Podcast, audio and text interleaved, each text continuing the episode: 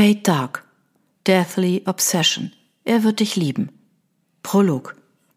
Blackwoods Straßen lagen einsam und verlassen vor ihm. Die Laternen hatten ihren Dienst um Mitternacht eingestellt und kein Mondlicht erleichterte die Sicht im Dunkeln. Ausgezeichnet. Keine neugierigen Nachbarn, die ihm dabei zusahen, wie er den Ort verließ. Es war Herbst, die Touristen und die meisten reichen Einheimischen wohnten lediglich im Sommer hier. Umso besser für ihn. Er wollte keineswegs auffallen und agierte immer im Hintergrund, beobachtete aus der Ferne und stellte sich vor, wie es wäre, sie endlich an seiner Seite zu haben. Er bog nach links ab und verließ seinen Heimatort Blackwood in Richtung Norden.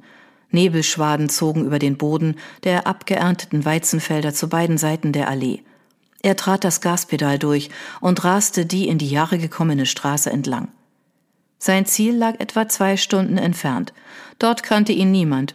Vor ein paar Tagen hatte er die kleine Stadt ausgekundschaftet. Sie war die einzige in der Nähe, die ein Bordell hatte und lag dazu in einem anderen Bundesstaat. Alle anderen Orte waren zu weit weg. Ansonsten blieb ihm nur der Straßenstrich. Doch die Frauen waren vorsichtig geworden.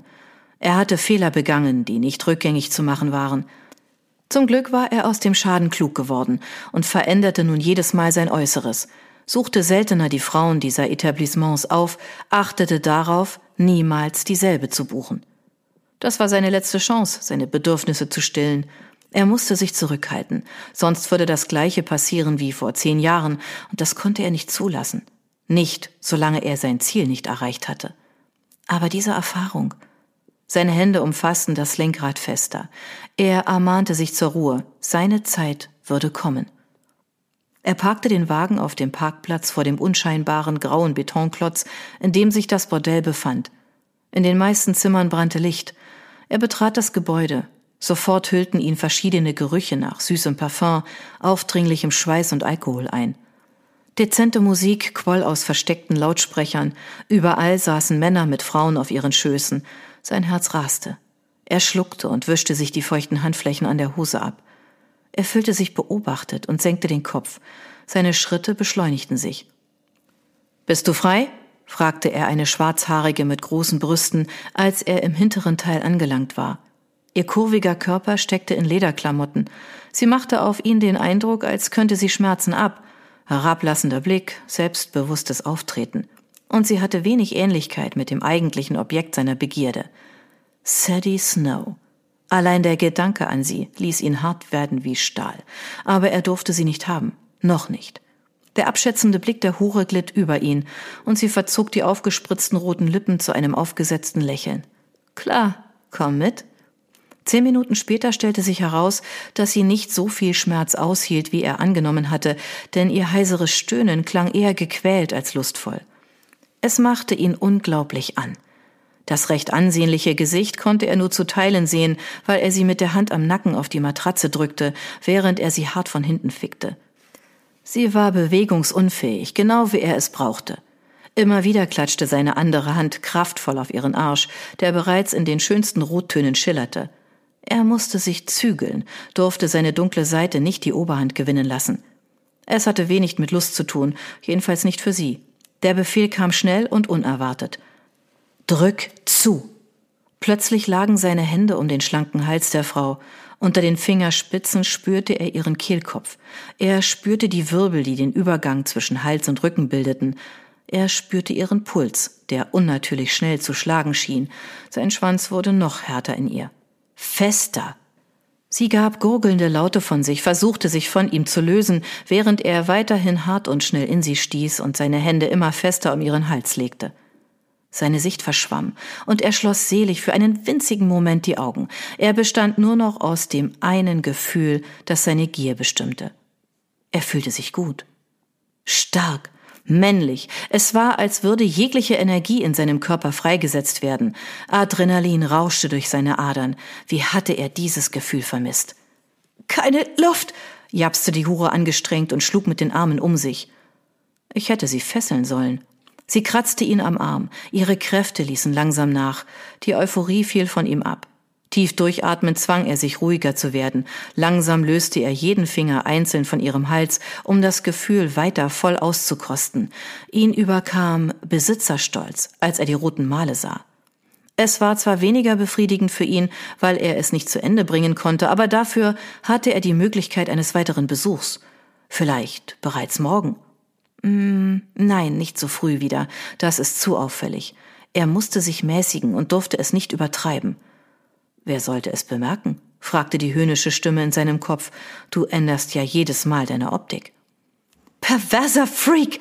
kam es erstickt von der Matratze und holte ihn aus seinem inneren Monolog.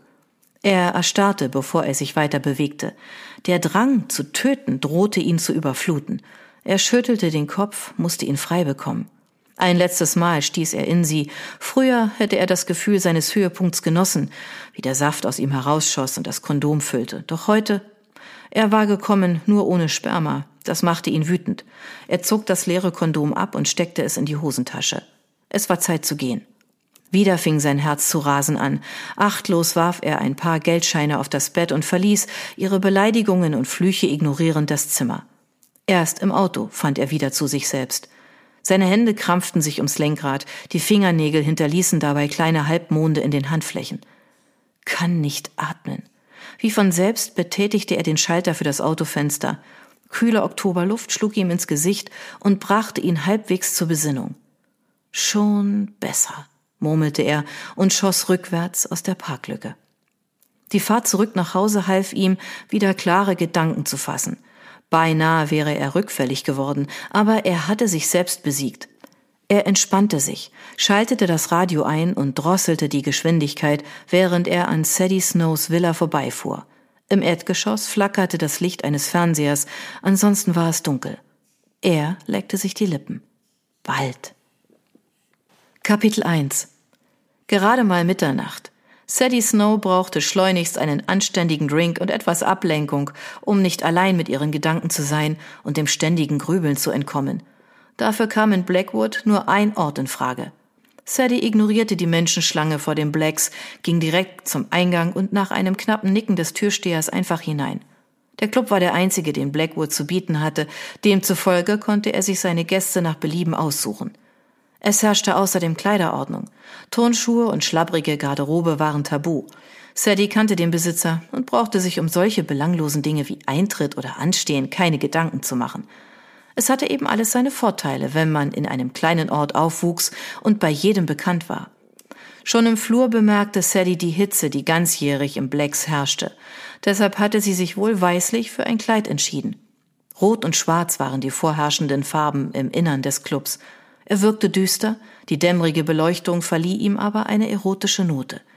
Hinter der schwarzen Bar, die nur durch kleine Spots auf dem Boden und der Decke bestrahlt wurde, trennten rote Seidenvorhänge den normalen Bereich von dem für die VIPs. Links neben der Bar befand sich die Tanzfläche und rechts einige Sitznischen, die um diese Uhrzeit gut besetzt waren. Die Einrichtung war schlicht gehalten und doch ziemlich hübsch. Ein echter Hingucker war die mit sprudelndem Wasser gefüllte Glaswand im VIP-Bereich. Deacon Williams, der Besitzer und langjährige Freund ihrer Eltern, kam mit einem breiten Lächeln auf Sadie zu. Behangen mit Goldketten um Hals und Handgelenke, hatte er große Ähnlichkeit mit einem Bordellbesitzer. Sadie vermutete, dass er sein Haar blondierte, denn er war um die 60 Jahre alt, vielleicht ein, zwei Jahre jünger und damit im Alter ihrer Eltern. So genau wusste sie das nicht. Der dunkle Anzug saß perfekt, höchstwahrscheinlich Armani oder Prada. Die obersten zwei Knöpfe des weißen Hemds waren offen und zeigten leicht verschwitzte, gebräunte Haut. Alter hin oder her. Zumindest kleidete er sich elegant, auch wenn sie nicht verstehen konnte, warum er bei den Temperaturen nicht auf das Jackett verzichtete. Deacon, wie ich sehe, hast du die Einlasskontrollen entschärft. Sadie deutete mit dem Kinn auf eine kleine Gruppe, darunter Kelly Fry ihre ex-beste Freundin und jetzige Erzfeindin. Die dürre Blondine stand inmitten ihrer speichelleckenden Freunde und genoss deren geheuchelte Aufmerksamkeit. Deacon lachte heiser. Das Ergebnis seiner täglichen Zigarettenration legte die Hände auf Saddys Oberarme und küsste sie zur Begrüßung auf beide Wangen. Er hatte zu viel Aftershave aufgetragen, das ihr in der Nase kitzelte. Darling, sie bringen viel Geld in die Kasse, und du weißt, davon kann man nie genug haben. Sie hob eine Augenbraue und stieß amüsiert Luft durch die Nase aus. Als hättest du nicht genug davon. Wie geht es Noreen? Beim Namen seiner dritten Ehefrau begannen die blassblauen Augen zu leuchten. Noreen war mit 24 nur knapp drei Jahre jünger als Sadie. Wunderbar. Sie geht fast gar nicht mehr aus dem Haus, seit sie das Online-Shoppen für sich entdeckt hat. Nebenbei renoviert sie gerade unser Heim, brauchte dringend eine Beschäftigung, die Gute. Das konnte Sadie nachvollziehen. Sie selbst hatte in der Stadt ein kleines Geschäft mit Kleidung, die sie oftmals selbst nähte oder weltweit in edlen Boutiquen erstand und in Blackwood an die Reichen veräußerte. Es war ihr wichtig, Einzelstücke zu verkaufen und nichts, was in jedem dritten Laden an der Stange hing. Zwar waren Saddys Eltern nicht begeistert davon, dass sie ein eigenes Geschäft betrieb und nicht für sie arbeitete, aber sie sahen ein, dass der Laden gut lief und Blackwood so etwas brauchte. Außerdem hatte Sadie ein glückliches Händchen für Aktien und investierte Teile ihres Gewinns. Sie kam für ihren Lebensunterhalt selbst auf, was ihren Eltern Respekt abverlangte. Saddys Blick schweifte zu ihrer ehemaligen Freundin. Sie war anders als Kelly, die lieber den ganzen Tag großzügig das Geld ihrer Eltern ausgab, als sich selbst die Finger schmutzig zu machen.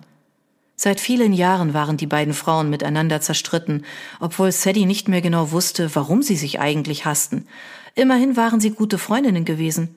Doch von einem Tag auf den anderen hatte Kelly sie ignoriert und Lügen verbreitet. Ihre große Liebe und die beste Freundin hatten sie zeitgleich verlassen.